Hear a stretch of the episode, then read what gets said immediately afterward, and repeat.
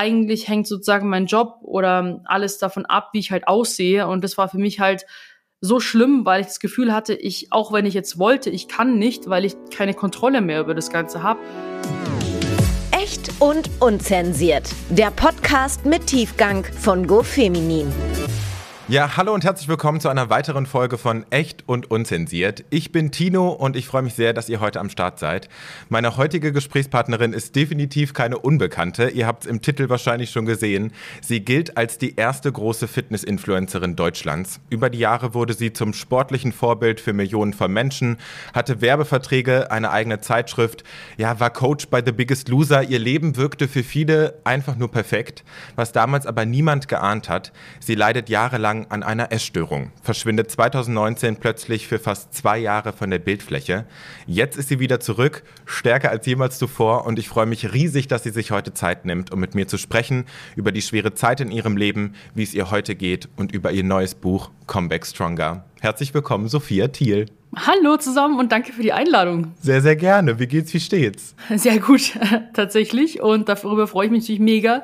Ähm, es hat sich sehr, sehr viel getan in den letzten Jahren. Und ähm, auch wenn es nicht mehr schwer war, es war auch so, oder mitunter die schwerste Entscheidung war, aber es war auch die wertvollste. Und ich bin froh, dass ich den Weg gegangen bin. Ja, und über diese ganze Zeit wollen wir heute sprechen. Erstmal Glückwunsch zu deinem neuen Buch. Seit dem 7. Mai ist Comeback Stronger online erhältlich und jetzt schon ja ein Spiegel-Bestseller. Wie fühlt sich das an? Ich freue mich natürlich total. Also ich hätte nicht damit gerechnet. Ich bin eigentlich ganz erwartungslos an die Sache rangegangen, weil ich wollte das Buch vor allem schreiben, um Dinge klarzustellen, denn es wurde einfach, wer vor allem während meiner Auszeit viel spekuliert, ähm, von ja von der, meiner Social Media Community, aber auch anderen und der Presse natürlich. Und ähm, dann freut es mich natürlich auch, dass dieses äh, Thema einfach Interesse findet. Also es hört sich zwar ein bisschen reißerisch an und vielleicht äh, spielt auch eine kleine Sensationsgeilheit mit, aber ähm, wenn ich mit dem Buch nur einer Person helfen kann, die in der gleichen Misere drinsteckt wie ich damals, wenn es ein Anker oder eine Hilfestellung sein kann, dann habe ich alles damit erreicht. Voll. Ich finde auch wirklich, das Buch ist sehr, sehr schön aufgebaut. Es ist ja nicht nur autobiografisch, sondern es ist ja auch mit sehr viel Expertenwissen gefüllt. Also es ist, ich finde es sehr, sehr gelungen, Sophia. Dankeschön, das freut mich. Also ich wollte auch nicht alleine ähm, hier jetzt irgendwas erzählen und erklären, weil ja, auch mit meinen 26 jetzt, keine Ahnung, eine eine Autobiografie schreiben oder generell so eine Biografie angehen. Dafür bin ich, glaube noch ein bisschen zu jung, aber ich habe schon sehr vieles erlebt und ich wollte halt vor allem in, im Bereich Essstörungen aufklären, Therapie oder generell mentale Gesundheit. Voll gut. Sophia, vielleicht machen wir zu Beginn noch mal einen Sprung ganz in die Vergangenheit, ganz an den Anfang deiner Karriere. Wie ist es damals denn überhaupt dazu gekommen, dass du Fitness-Influencerin geworden bist? Also ich frage mich immer, wie passiert sowas? Ja, ich bin da eigentlich mehr oder weniger reingerutscht. Da war das Ganze ja mit Social Media noch ziemlich neu. Und ähm, ich habe damals eben schon meine ersten Diätversuche gehabt und bin dann durch meinen damaligen Freund ans Bodybuilding gekommen und konnte damit meinen Körper radikal transformieren. Und ich habe dann auch immer schon so, also wir haben Influencern gefolgt, ähm, vor allem Fitness-Influencern und ja, ich habe dann ziemlich schnell gemerkt, dass da eigentlich relativ wenig für Frauen da ist an Informationen oder Tipps, wo man, wo man sich einfach Tipps holen kann. Und äh, wir haben gerade das Abi gemacht und dann dachten wir eben, okay, viele machen eben soziales Jahr oder gehen auf Reisen. Wir können doch mal Social Media probieren, eben mit Fotos, Videos etc. Und ich hatte eben da zu der Zeit eben ein krasses Vorher-Nachher-Bild, beziehungsweise also ich habe halt von 80 Kilo auf 50 in einer sehr, sehr schnell, also kurzen Zeit abgenommen. Und dann dachte ich mir, okay, krass, ich werde auch in meinem Umfeld ähm, oft angesprochen und viele fragen mich, okay, wie hast du das gemacht, wie hast du trainiert und wie hast du dich ernährt? Und dachte ich mir, okay, wenn so viele Fragen, kann ich sozusagen ganz viele Fragen auf einmal abdecken. Und äh, ja, sind einfach sozusagen ein bisschen auf Risiko in die Sache rein und haben es probiert und dann kam irgendwie eins nach dem anderen. Welche Rolle hat denn dein Gewicht und dein Aussehen in dieser Anfangszeit gespielt? Hast du dir da ständig Gedanken drüber gemacht und wie hat sich dieser Druck auch über die ersten Jahre verändert?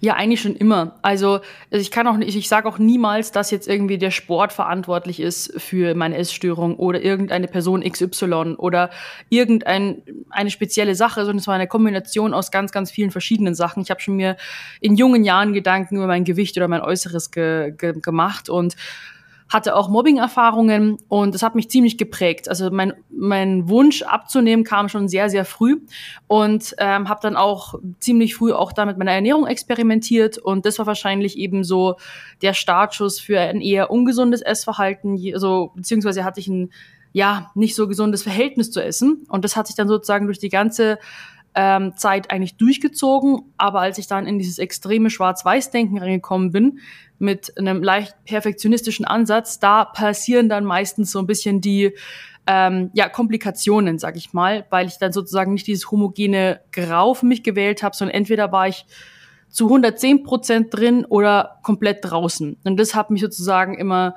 das hat mir sehr viel Kraft gekostet und das hat sich dann auch auf mein Essverhalten ausgewirkt. Ja, du sagst es, weil ich habe mich auch gefragt, dein Umfeld bestand ja irgendwann fast nur noch aus Bodybuildern. Und ich stelle mir diesen Wettkampf untereinander fast noch krasser vor, als den Druck, der dann irgendwie durch die Öffentlichkeit passiert ist, weil es so persönlich ist und so nahbar und man mit den Leuten irgendwie so viel Zeit verbringt. Man pusht sich ja gegenseitig bis zur Schmerzgrenze und noch viel, viel weiter. Würdest du sagen, das ist ein total toxisches, eine total toxische Dynamik, die da entsteht? Ähm, gar nicht mal. Also es war eigentlich mehr auf Social Media der Druck als ähm, sagen in meiner in meiner gleichgesinnten Crew, sag ich mal äh, das Trainieren oder dass man ähm, weit über seine Grenzen hinausgeht, das war ja das Coole an dem Sport. Das, ich hatte auch nie wirklich Probleme ins Training zu gehen, das war ja der Fun-Part. Aber ähm, wo es dann eben schwierig wurde, war eben Social Media, weil ich dann gesagt habe, okay, du kannst halt nicht nur in so einer extremen Form zu Wettkämpfen erscheinen, sondern die Kamera ist, läuft ja jeden Tag, also ist jeden Tag dein Wettkampf. Und jeder, der halt schon mal einen ähm, Bodybuilding-Wettkampf gemacht hat, sei es eben auch nur als Frau in der Bikini-Klasse, das ist ja die mit dem sozusagen die Einsteigerklasse, dann weiß man, wie viel Arbeit das bedeutet und dass es fernab von jeglicher Alltagsdiät ist. Aber ich habe gedacht, okay, es ist eben nur ein, eine Sache der Willensstärke und Disziplin, dass ich das durchhalten kann. Und für Social Media muss ich so aussehen. Das habe ich vor, habe ich eben so fest war ich davon überzeugt und habe es auch von mir verlangt, dass ich dann eben diese ja, relativ einseitige, ungesunde Wettkampfdiät rund ums Jahr gemacht habe. Und es ging eben eine Zeit lang gut. Ähm, man hat ja auch nie was von außen hin gemerkt, aber im Hintergrund habe ich schon gemerkt, dass sich mein Körper meldet, dass ich gegen ihn arbeite. Und das sind wirklich sehr, sehr starke Zeichen auch gekommen, diese Warn Warnsignale, die ich hätte beachten müssen. Hm. Über die Jahre wurdest du dann immer erfolgreicher und deine Fangemeinde ist immer ge mehr gewachsen. Wann war denn der Zeitpunkt, an dem sich deine Gefühle ins Schlechte gedreht haben? Wann, wann ist die Stimmung zum ersten Mal so richtig gekippt? Mm, also ich hatte schon, also es wurde immer schlimmer so, also ich hatte immer mehr damit zu kämpfen. Also es hat sich wirklich eingeschlichen. Am Anfang war da eine gewisse Leichtigkeit mit dabei. Ich habe die neue Ernährung für mich entdeckt, also diese, dieses Clean Eating, wie man es nennen mag.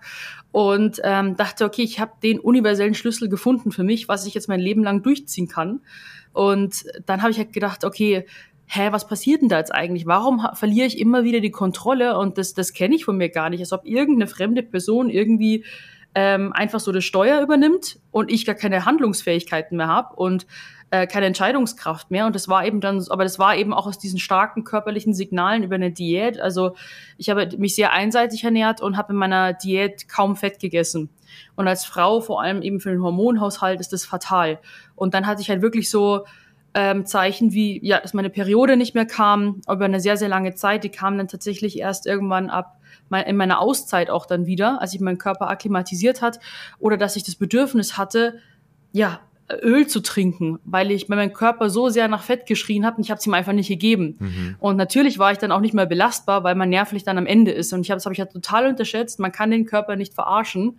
Und dann kam 2017 so eigentlich meine ersten privaten Krisen, was mich halt total aus dem Konzept gebracht hat. Und da habe ich auch gemerkt, okay, ähm, am liebsten würde ich gar nichts mehr empfinden, hätte keine Emotionen, damit sich das nicht so extrem auf mein Essverhalten auswirkt, weil Essen war halt für mich immer eine Kompensation für sehr, sehr negative Gefühle. Das heißt für Stress, Trauer oder Wut. Hm. Du meintest in einem YouTube-Video auch mal, das fand ich krass, dass sich deine Persönlichkeit auch so ein bisschen verändert hatte. Dass mhm. auch Freunde zu dir meinten so, boah Sophia, du bist nicht mehr der Sonnenschein von früher. Genau, das hat mich eigentlich am meisten getroffen, weil ich dachte, okay, hä, ich habe mich überhaupt nicht verändert, was redet ihr eigentlich da? Und ähm, aber auch dann meine äh, nah, also meine Verwandten und äh, nahen Freunde haben dann eben gesagt, ja, du warst eigentlich gar nicht mehr abwe äh, anwesend. Man konnte nicht mit dir irgendwie reden, du hast nichts angenommen. Und das ist halt, fand ich total beängstigend, so, okay, warum verändere ich mich? Und warum sagen das Leute zu mir und wenden sich jetzt Menschen von mir deswegen ab? Also es war eigentlich, war schon sehr, sehr schlimmes Gefühl. Aber dann, ähm, während meiner Auszeit war halt dann das schönste Kompliment, als sie gesagt haben, boah, krass, du wirst ja langsam wieder zu Sophia wie damals. Und das war halt für mich das schönste Kompliment. Viel schöner, als wenn jemand zu mir sagt, irgendwie damals, wo hast du abgenommen oder krass in Form oder so. Ich glaube, da, da kommen dann andere Werte, kommen dann irgendwie ans Licht. Voll schön, ja. voll schön. Du hattest zu dieser Zeit ja auch äh, schon seit einigen Jahren mit deiner Essstörung Bulimia nervosa zu kämpfen. Mhm. Kannst du kurz nochmal beschreiben, für alle, die es vielleicht nicht wissen, was das bedeutet? Mhm. Und hast du eine Theorie, wie sich die Essstörung bei dir entwickelt hat? Ja, also nicht nur eine Theorie, ich weiß es sogar. Ähm, ich habe mich damit sehr beschäftigt und es gibt eben, ähm, was ich habe, Bulimia nervosa, dann gibt's Anorexia nervosa, ähm, Binge-Eating-Essstörung und nicht anderweitig beschriebene Essstörungen. Ähm, ganz klar, Anorexia nervosa, wie man es ja kennt, irgendwo die klassische Magersucht. Ähm, eben Bulimia nervosa, Bulimie ähm, und dann halt Binge-Eating-Essstörung, ja, ich glaube, spricht für sich selbst. Und ähm, Bulimia nervosa zeichnet sich so aus, dass man halt sein eigenes Körpergewicht und sein Aussehen total überbewertet und davon alles abhängig macht, dass man häufig ähm, extreme Trainings- und Diätpläne verfolgt und aus dieser extremen Kontrolle dann den Kontrollverlust hat. Und ähm, Kontrollverlust heißt eben dann unkontrollierte Essanfälle, die ähm, jetzt nicht so aussehen, wie man vielleicht sich manchmal über isst, so, okay, jetzt habe ich mal irgendwie eine große Pizza gegessen, sondern wirklich, man isst sich ähm, ja kaputt und ähm, dass man richtige Schmerzen hat, als ob man sich betäuben möchte. Und ja, das weiß ich, also so habe ich das eben, ähm, bin ich eigentlich da reingerutscht, dass ich immer extremere ähm, Pläne mir aufgeschrieben habe, dass ich durch, durch diesen Perfektionismus, wie kann ich das Ganze noch perfekter und noch schneller und noch besser machen. Und dann hatte ich eben den Kontrollverlust, was ich als enormen Fehler gesehen habe. Und meistens kompensiert man dann auch mit diesem, ja, ich sag mal, Krankheitsbild dann diese Fehler. Entweder man kompensiert es damit, dass man dann nichts mehr essen möchte oder dass man das mit Extremsport ähm, wieder ausgleichen will. Mhm. Äh, manchmal kommen auch ähm, ja, Mittelchen wie Entwässerungsmittel und ja, manchmal auch sogar Abführmittel zum Einsatz. Und das ist wirklich sehr, sehr schwierig, weil das hauptsächlich eine psychische, psychische Komponente ist, weil solche Mittelchen beispielsweise überhaupt nichts bringen, aber man denkt, man hat einen enormen Fehler gemacht, man hat panische Angst äh, vor, vom Zunehmen und äh, da beginnt das Ganze eben. Das ist dann irgendwie wirklich wie ein Teufelskreislauf. Und wenn man daraufhin zum Beispiel nichts mehr isst, provoziert man ja automatisch einen nächsten Essanfall. Mhm. Und ich musste wirklich in dieser ganzen Sache in der Auszeit des Essen fast schon neu erlernen, weil ich auch durch diese ganzen ja, ähm, strengen Ernährungsregime das natürliche Hunger- und Sättigungsgefühl so ein bisschen ausgehebelt habe und äh, ich hatte gedacht habe, okay, Essen muss nicht schmecken, sondern funktionieren und das war wirklich für mich sehr, sehr hart, auch wieder normal ins Restaurant zu gehen oder geschweige denn eine Pizza zu essen. Also man kann sich glaube ich, nicht vorstellen, wenn man es nicht hat oder noch nie so also Probleme mit der Ernährung hatte, mhm. aber es ist irgendwie ja, also fällt ja im Bereich der Suchterkrankungen, das ist halt genauso schlimm, keine Ahnung, wie äh, Kaufsucht, Internetsucht oder Alkoholsucht. Ja, ganz schlimm. In welchen Situationen sind deine Essanfälle denn besonders häufig aufgetreten? Gab es da irgendwelche Muster? Ja, ja, Folge. Also ich habe meistens habe ich dann, also das waren eben auch so Muster, wo ich dachte, ja, die kann ich überlisten. So, ah ja, zum Beispiel, du darfst kein Essanfallen haben, zum Beispiel, wenn du jetzt extrem Beine trainiert hast, weil ich dann meistens aus Erschöpfungssymptomen ja, Symptome dann irgendwie extrem Hunger bekommen habe. Oder ähm, du darfst Emotionen nicht zu nah an dich ranlassen, weil das sonst irgendwas triggern könnte. Oder immer alles auf Harmoniehütte machen, sozusagen. Ich war sehr harmoniebedürftig oder so, ja keinen Stress haben, weil aus Streit und negativen Gefühlen können Essanfälle auftreten. Mhm. Und es war dann meistens so mit meinen Extremplänen. Ich bin da meistens immer gleich äh, von 0 auf 100 Vollgas eingestiegen, wenn ich jetzt zum Beispiel mich für irgendwas vorbereitet habe. Und ähm, genau, man konnte die Uhr stellen. Nach drei Monaten bin ich rausgeflogen. Also ich konnte drei Monate mich zu einer gewissen Form halt ähm, hinarbeiten und danach bin ich wieder rausgeflogen. Also es gab sehr, sehr viele Muster und das fand ich dann eben auch so erleichtert, dass ich eben genau in ein Schema reinfalle, weil damit kann man dann arbeiten, weil das komplett normal ist und das kann man dann sozusagen auch schon, schon vorhersehen, wenn man in diesen, in diesen Mustern gefangen ist. Kannst du vielleicht mal so einen Essanfall beschreiben? Weil vielleicht können sich einige darunter nicht unbedingt was vorstellen. Mhm. Bist du extra überall hingefahren und hast dann irgendwie, ich äh, habe ja schon so ein bisschen was mitbekommen, vielleicht kannst du kurz erzählen, wie das manchmal so aussah. Ja, für alle diejenigen, die betroffen sind, Achtung, hier Triggerwarnung, ich leg mal los.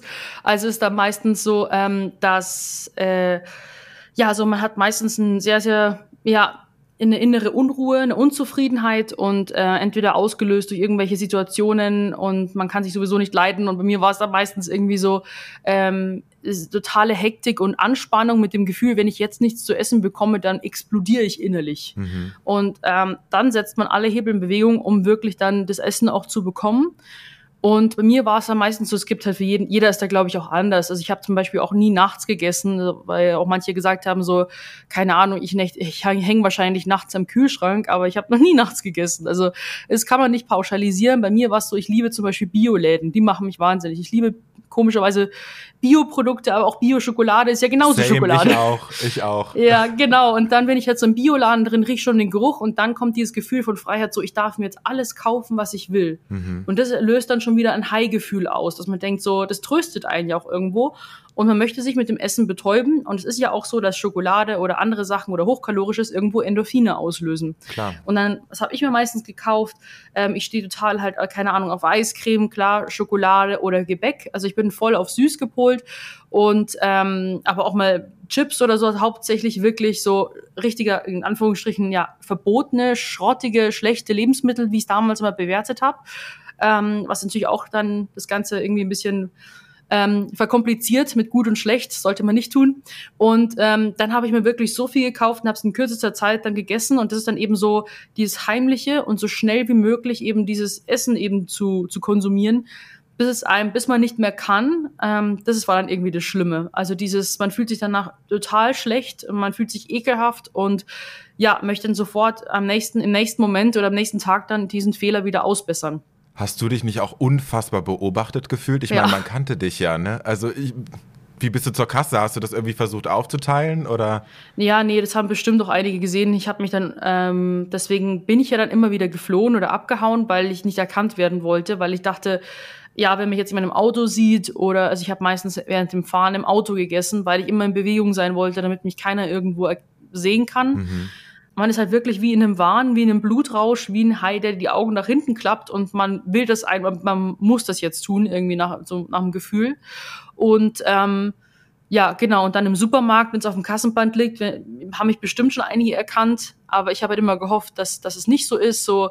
Und es war halt eben so diese Problematik, weil ich mag ja trotzdem den Sport und ich trainiere auch gerne. Aber das, eine Essstörung hat damit rein gar nichts zu tun. Das ist eine persönliche Angelegenheit, ein Päckchen, was ich mit mir die ganze Zeit mit rumgetragen habe und was ich halt dann neben dem Kraftsport noch bewältigen musste quasi. Das bei den ganzen Trainingserfolge immer so ein bisschen sabotiert. Das war halt das, das, das Traurige eigentlich. Ich habe jeden Tag trainiert, teilweise dann vier Stunden lang. Aber wenn man halt, wenn die Ernährung nicht stimmt, dann kann man das auch nicht mehr wegtrainieren. Und ähm, ja, also das war dann irgendwie irgendwie schade, weil ich dann auch dachte, okay, was werden jetzt die anderen nämlich denken? So ja, die Sophia, die ist doch eigentlich Fitnesstrainerin, die darf das gar nicht. Ja, voll der Teufelskreis. Und der hat dich dann irgendwann ja auch eingeholt. Irgendwann hast du gemerkt, so, boah, ich kann nicht mehr und musstest Abstand gewinnen. Wann und wie hast du denn gemerkt, dass du einfach nicht mehr kannst? Gab es dann einen Auslöser, der das fast zum Überlaufen gebracht hat? Ja, also ich bin ähm, dann 2019 auf dem Weg zur FIBO gewesen. Vor der FIBO findet, also habe ich meistens Diät gemacht. Äh, machen einige, weil es halt eine Fitnessmesse ist und man will ja irgendwie in Shape kommen. Und habe schon gemerkt, irgendwie arbeite ich gegen meinen Körper, funktioniert irgendwie nicht so mehr wie früher mit den alten Plänen. Und vielleicht habe ich jetzt irgendwas kaputt gemacht, aber ich habe dann drüber hinweggesehen, weil ähm, ich war jetzt die Jahre zuvor auch nicht immer in absoluter Top-Shape und ich dachte mir, okay, ich will es aber trotzdem durchziehen. Bin dann eben hin und dann habe ich im Auto eben ähm, ja von meinem äh, Manager damals ähm, eben Hiobs-Botschaften bekommen, also Worst-Case-Szenario für mich. Ähm, das ähm, zweite Mag also Magazin wurde auch eingestellt. Ähm, einfach unterm Strich konnte ich oder wurde ich in so einer körperlichen Verfassung einfach nicht gebraucht. Und da habe ich gedacht, so, okay, krass, also eigentlich hängt sozusagen mein Job oder alles davon ab, wie ich halt aussehe. Und das war für mich halt so schlimm, weil ich das Gefühl hatte, ich, auch wenn ich jetzt wollte, ich kann nicht, weil ich keine Kontrolle mehr über das Ganze habe. Also habe ich dann noch, ähm, am selben Abend war ich dann aufgelöst in, ähm, in der Hotellobby Lobby, ähm, auf der FIBO und habe dann eben gesagt, ich kann so in diesem Zustand jetzt nicht vier Tage lang äh, den Leuten ins Gesicht lächeln, obwohl ich jetzt eigentlich abhauen und heulen möchte. Und deswegen habe ich dann gesagt, okay, ich äh, gehe jetzt in die Auszeit. Und du bist dann nach Los Angeles geflogen, um erstmal komplett abzutauchen. Mhm. Wie war es denn für dich, Social Media auch komplett den Rücken zu kehren? Ich stelle mir schon krass vor, weil das war ja auch für eine lange Zeit in deinem Leben ein Riesenbestandteil. Ja, also ich habe nie damit gerechnet, dass es zwei Jahre werden. Ich habe eigentlich gesagt, so okay, ähm, ich gehe jetzt ähm, nach Los Angeles, also ich gehe jetzt in die Auszeit und ähm, dann brauche ich ja nach meiner Rechnung drei Monate, um wieder top in Shape zu sein und dann komme ich wieder zurück. Das war sozusagen meine alte Rechnung, weil ich dachte, ähm, ich brauche halt irgendwie ein Sixpack, den kann ich online sein und dann bin ich glücklich. Aber es ist ja genau andersrum. Du wolltest dich gar nicht verabschieden von diesen Trainingsmustern und Essmustern. Nee, das ganze Jahr 2019 nicht, bis ich gemerkt habe, dass ich immer wieder auf die Schnauze fall. Ja. Ich habe wirklich äh, mit meinem Dickschädel sehr, sehr lange gebraucht, um das loszulassen auch, weil es ja einem auch Sicherheit gibt. So, es hat damals funktioniert, das kann ich heute auch wieder machen. Und ich hatte halt sehr viel Angst vor Neuem und hatte keine Lust auf Experimente, weil ich keine Zeit verlieren wollte. Ich dachte, okay, wenn ich jetzt neu, irgendwie einen neuen Trainingsplan und Ernährungsplan habe, dann verliere ich halt wahrscheinlich sau viel Zeit und dann dauert es noch länger. Und bei mir hat ja die ganze Zeit die Uhr getickt, dass ich wieder zurückkommen muss. Und das war dann irgendwie ja, am Anfang auch äh, sehr viel Druck immer noch, den ich mir gemacht habe, weil ich halt so schnell wie möglich wieder zurückkommen wollte. Und in der LA war ja auch so gedacht, so, das ist Venice Beach, das ist ein, da ist ein tolles Wetter, da habe ich Gold's Gym und so, da komme ich bestimmt ganz schnell in meine alten Routinen wieder rein. Aber egal, wo man ist, am schönsten Ort der Welt kann man sein, wenn man da sein Päckchen hat und gerade in einem sehr, sehr schlechten ähm, Mindset ist, dann hilft einem der schönste Ort manchmal nicht so viel. Also manche gehen ja auf die Reise nach ihrer Sinnsuche oder auf der Suche nach sich selbst. Ähm, für mich war das am Anfang erstmal sehr, sehr schwer. Also ich konnte Reisen gar nicht genießen eigentlich. Hm. Und trotz der absoluten Funkstille ging es in Deutschland ja auch weiter drunter und drüber. Eine Schlagzeile nach der anderen kam über dich raus. Hast du von diesen Spekulationen damals überhaupt was mitbekommen und was hat das auch mit dir gemacht? Ja, ja, also nicht alles bis ins kleinste Detail, aber ähm, ich hatte ja auch davor noch nie mit, so vor meiner Auszeit, noch nie mit Paparazzis zu tun. Und dann genau beim allerletzten Auftritt vor meiner Auszeit, den ich noch machen wollte, ähm, Kooperationspartnern zuliebe, genau da hatte ich dann, kamen dann die ersten Paparazzis und haben wahrscheinlich das unvorteilhafteste Bild von mir gemacht, das es gibt. Und das war dann sozusagen meine Verabschiedung. Das fand ich sehr, sehr schade. Mhm weil dann sozusagen immer, dann wurden immer meine Wettkampfbilder oder super definierte Bilder genommen und wenn man die dann nebeneinander legt, dann ist der Unterschied natürlich heftig. Was mir am meisten getroffen hat, ist, dass ich jetzt sozusagen einen faulen Lens mache und mich jetzt irgendwie ausruhe oder chille. Mhm. Wäre es mir gut gegangen, hätte ich nie eine Auszeit gebraucht, aber weil es mir so schlecht ging, konnte ich nicht mehr. Also das irgendwie haben dann, glaube ich, jetzt spätestens alle so ein bisschen verstanden oder es wurde schwer spekuliert, dass ich heimlich Mutter geworden bin. Wäre ja auch was Schönes gewesen, aber ich war ja komplett alleine. Ähm, und äh, ja, solche Sachen, oder dass ich zum Training aufgehört habe. Ich habe eigentlich nie wirklich zum Tra mit dem Training aufgehört und deswegen möchte ich jetzt halt eben offen über solche Themen reden, weil ich bin mir hundertprozentig sicher, dass jeder Mensch ein Päckchen hat. Klar. Also mal größer, mal kleiner in den verschiedensten Bereichen und dass man damit einfach lernen muss, im Leben umzugehen. Und ich finde es schade, dass solche Themen eben totgeschwiegen werden. Ich finde, man sollte offen darüber reden, dass man auch andere in den Druck nimmt. Auch, dass man eben auf Social Media immer diese, dieses perfekte Bild hat. So, ich bin jeden Tag gut drauf und sehe jeden Tag toll aus und bin super erfolgreich und so. Ist halt nicht so. Ja, du hast dich ja auch von äh, Influencer-Kollegen fast schon mitreißen lassen, dass die immer so happy waren, jetzt muss ich auch happy sein. Und das ist ja irgendwie auch so eine Dynamik, die da entsteht, ne? Ja, ich glaube, das befeuert sich. Also es ähm, gibt natürlich immer, es gab schon immer dieses ähm, Social Media versus Reality und so weiter, aber es hat nur so an der Oberfläche gekratzt. Also ich glaube, Deswegen wollte ich unbedingt das Video eben machen, wo ich sage, ich habe eine Essstörung, Punkt. Da gibt's jetzt kein so, ich habe eine, eine, eine Problematik mit Essen. Nein, Essstörung, sprich's aus. Auch wenn du eine Depression hast, das ist was Normales. Oder eine Angststörung. Das ist nichts, wovon man sich schämen muss. Und diese Scham hält dieses Problem am Leben. Mhm. Und es ist wichtig, dass man sich frühzeitig Hilfe holt. Ich habe dadurch sehr, sehr, ich habe es erst wirklich zum allerletzten, also wirklich, weil es gab keinen anderen Ausweg mehr dann. Also ich musste dann gehen und mein Freund hat mich auf frischer Tat ertappt. Ähm, und sagen, äh, bin ich sozusagen erst nach so spät erst in Therapie jetzt schon viel eher machen sollen und habe dadurch natürlich auch sehr viel Zeit und Geld, ich möchte nicht sagen verloren. Es war natürlich alles ein Entwicklungsprozess und ich wäre vielleicht damals noch nicht bereit dazu gewesen. Aber je eher man anfängt, das äh, anzugehen und sich helfen zu lassen, desto leichter lässt sich der Knoten lösen. Du hast deinen Freund gerade schon so ein bisschen angesprochen, Raphael. Mhm. Du, ihr habt euch 2020 kennengelernt. Genau. Inwiefern hat er dich denn auch auf deiner Reise unterstützen können? Ähm, enorm. Ich war natürlich davor erstmal so ein bisschen ähm, ja suspicious. So, okay, möchte jetzt sozusagen irgendwie in, ähm, Hilfe oder Tipps von der Marke Sophia Thiel für Social Media oder will er mich als Sophia kennenlernen. Und da war ich natürlich immer erst so ein bisschen ähm, vorsichtig, weil ich natürlich in der Vergangenheit auch nicht immer so gute Erfahrungen gemacht habe. Und dann hat er mir da dahingehend so enorm geholfen. Also erstmal wollte ich die Seite äh, von mir vor ihm verstecken. Ich wollte ihm, am besten wollte ich die Beziehung so starten, dass er dieses ganze essgestörte Verhalten nie mitbekommt.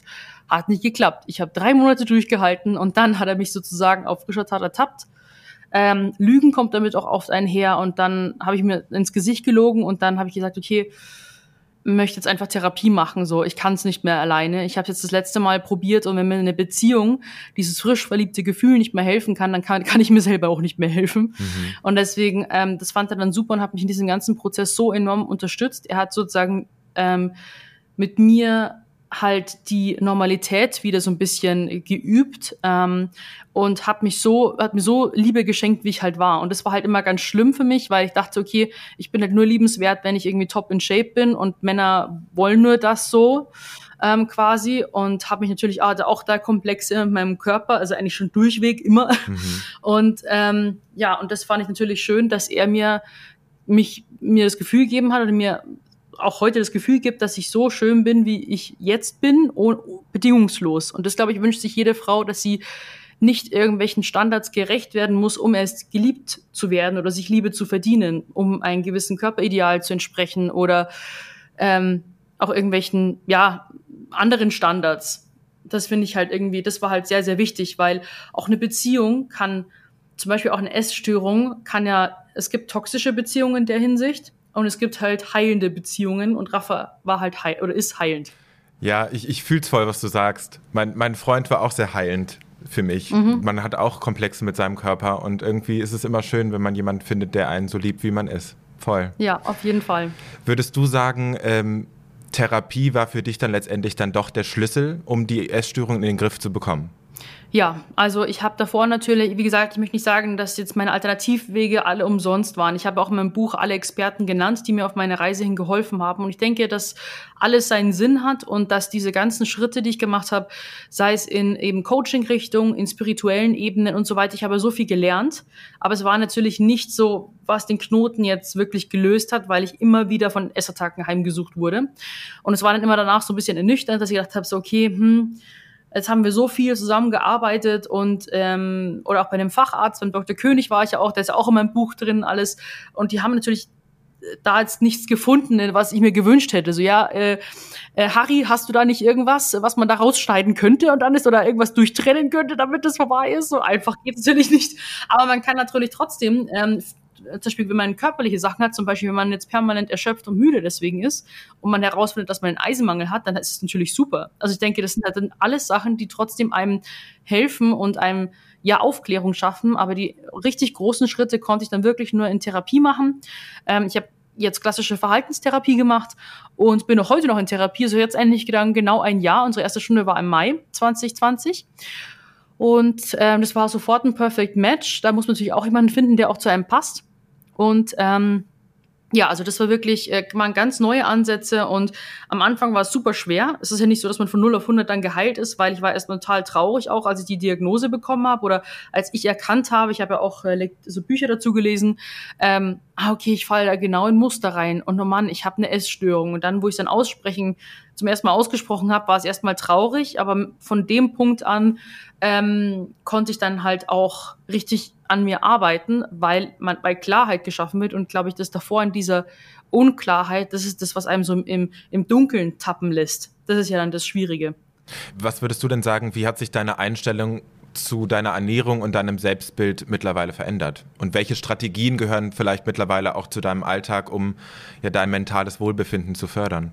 Also bei mir war ein ganz, ganz großer Punkt der Selbstwert, denn der war bei mir eben nur an Topform, Topform ähm, geknüpft, an erfolgreich sein, an ja, Leistung sozusagen. Und ich musste wirklich erstmal lernen, dass ich so wie ich bin auch äh, wertvoll bin. Und das war halt dann irgendwie ein bisschen ähm, das war halt eben eine große Sache, weil ich glaube, dahingehend verändert sich dann auch die eigene Wahrnehmung, dass man sich im Spiegel anschaut und nicht mehr sagt, so, oh, wie schaust du aus, weil dann bewertet man sich ja sofort wieder, sondern wenn man weiß, ich bin ich, ich hab, also ich bin bei mir und ich bin auch was wert, unabhängig von irgendwelchen, ja, äußeren Beauty-Standards, dann, dann, dann hat man schon mal sehr, sehr viel geschafft. Es ist, glaube ich, ein, auch ein schwieriger Prozess, aber es ist machbar, sagen wir es so. Und ähm, ich habe jetzt eigentlich einen ganz ausgeglichenen ähm, Bezug zu meinem Körper, was ich auch normal finde, weil es gibt einfach Tage, da fühle ich mich total gut in meiner Haut und ähm, ziehe mich irgendwie mal komplett irgendwie abgefahrene an, sage ich mal. Und dann gibt es wieder Tage, da fühle ich mich äh, wie eine Mülltonne. Und das ist ja normal. Nimmst du dir denn auch davor, dass, dass du dir auch die schlechten Tage mal zeigst? Brau denkst du, wir brauchen mehr Realität auf Instagram? Auf jeden Fall. Also ich merke selber, dass ich in allen Bereichen manchmal in alte Verhaltensmuster reinrutsche. Sei es eben zum Beispiel, wie ich Stories mache. Also das habe ich jetzt gestern zum Beispiel gemerkt, weil ich die Stories dann öfter angeguckt habe und denke ich mir, das ist irgendwie so ein bisschen die alte Sophia, so ein bisschen moderierend, so, hey meine Lieben. Das war ja immer damals mein Satz, hey meine Lieben und dann mal da da da da da und jetzt heute mache ich XYZ.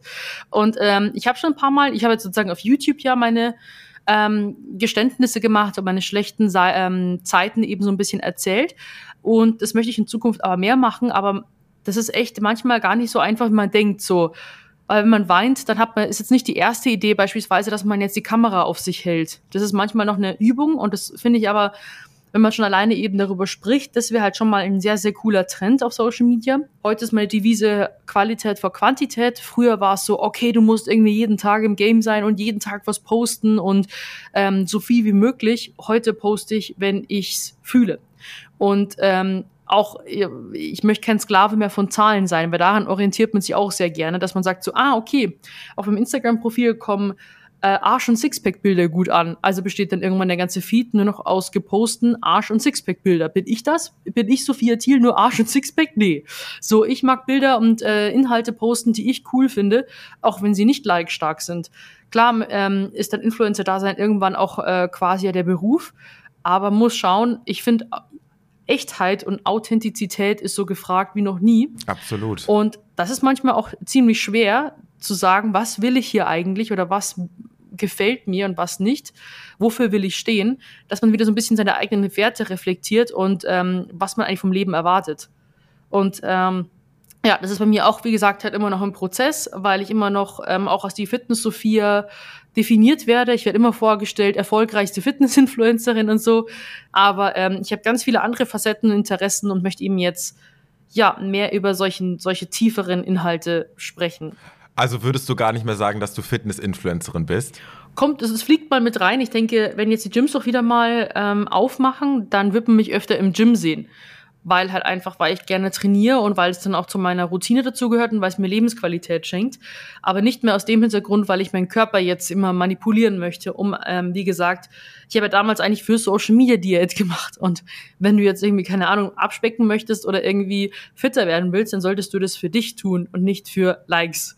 Und ähm, das ist halt irgendwie, glaube ich, ganz wichtig. Und ja, für mich ist meine Ernährung eben ein sehr, sehr sensibles Thema. Also ich werde in Zukunft jetzt keine Top 10 Diät-Hacks mehr machen, aber ich zeige gerne, wie ich mich jetzt ernähre und ähm, schaue einfach, wie sich mein Körper dahingehend entwickelt. Also ja, ich habe mir auch gesagt, so wenn ich jetzt zurückkomme, was ist, wenn die Leute eben die äh, Fitness-Sophia mit Corona-Workouts erwarten und äh, Diät-Tipps, dann muss ich sie leider enttäuschen und mir werden vielleicht Leute entfolgen deswegen, weil ich das einfach nicht mehr so fühle und das für mich einfach nicht genug Inhalt mehr hat. Also es war für mich so, ein Körper war für mich nicht die Lösung für meine Probleme oder Training oder Ernährung, sondern wirklich diese, diese tiefe Arbeit mit mir selbst und auch wenn es manchmal schmerzhaft ist und da will ich hin, dahingehend will ich halt eben einfach dieses Stigma brechen. Hm. Wenn alles gut läuft, dann findet im November ja die FIBO in Köln statt. Ja. Fingers crossed. äh, überlegst du hinzugehen und äh, hast, verspürst du irgendwie einen Druck? Weil die FIBO war ja damals irgendwie auch so ein Knickmoment. Ja, also ich denke, es wäre eigentlich ein ganz cooles Statement, wenn ich dann wieder kommen würde. Ähm, generell ist die FIBO, heißt ja, ja Fitness und Bodybuilding, aber man muss es ja nicht nur als Fleischbeschau sehen. Also ich finde, das ist ja auch äh, eigentlich eine mega coole Gelegenheit, um seine Community hautnah zu erleben. Keine Ahnung, ob das dann dieses Jahr möglich ist, dass man sie jetzt da irgendwie tausende Menschen umarmt, sage ich jetzt mal.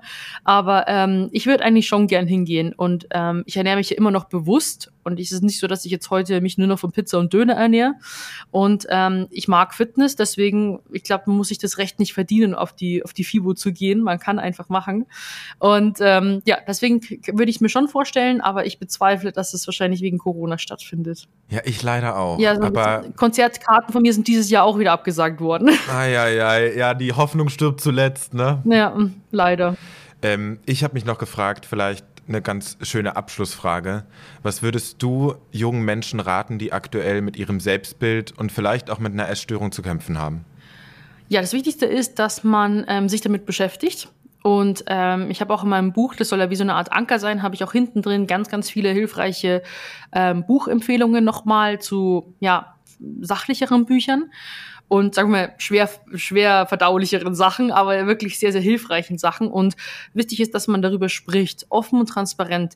Man glaubt gar nicht, auf wie viel Zuspruch und ähm, ja, liebevolles Feedback man stößt. Also meine Eltern und so, als ich ihnen gesagt habe, die waren natürlich sofort an meiner Seite und damit kann man dann auch arbeiten. Wenn man jetzt zum Beispiel sagt, so hey, ich habe hier und da ein Problem, dann sind eigentlich meistens alle da und helfen einem. Ansonsten sollte man eben sich nicht scheuen und sich rechtzeitig professionelle Hilfe holen und ähm, das frühzeitig angehen. Und das ist Therapie ist kein Zeichen von Schwäche, sondern von Stärke. Sehr gut. Sophia, vielen, vielen Dank Dankeschön. für deine Zeit, für deine Offenheit. Ich finde es auf jeden Fall unfassbar mutig und bemerkenswert, wie offen du mit deiner Geschichte umgehst. Super wichtige Themen, über die wir in Zukunft immer wieder sprechen sollten. Ja. Äh, falls ihr noch mehr über Sophias Geschichte erfahren wollt, dann lest euch unbedingt ihr neues Buch Comeback Stronger durch. Wirklich, wirklich schön geworden. Und falls ihr noch weitere Folgen unseres Podcasts anhören wollt, dann klickt euch gerne durch. Eine neue Folge kommt alle zwei Wochen. Bis dahin, bleibt gesund und macht's gut. Euer Tino. Danke, Sophia. Danke, ciao.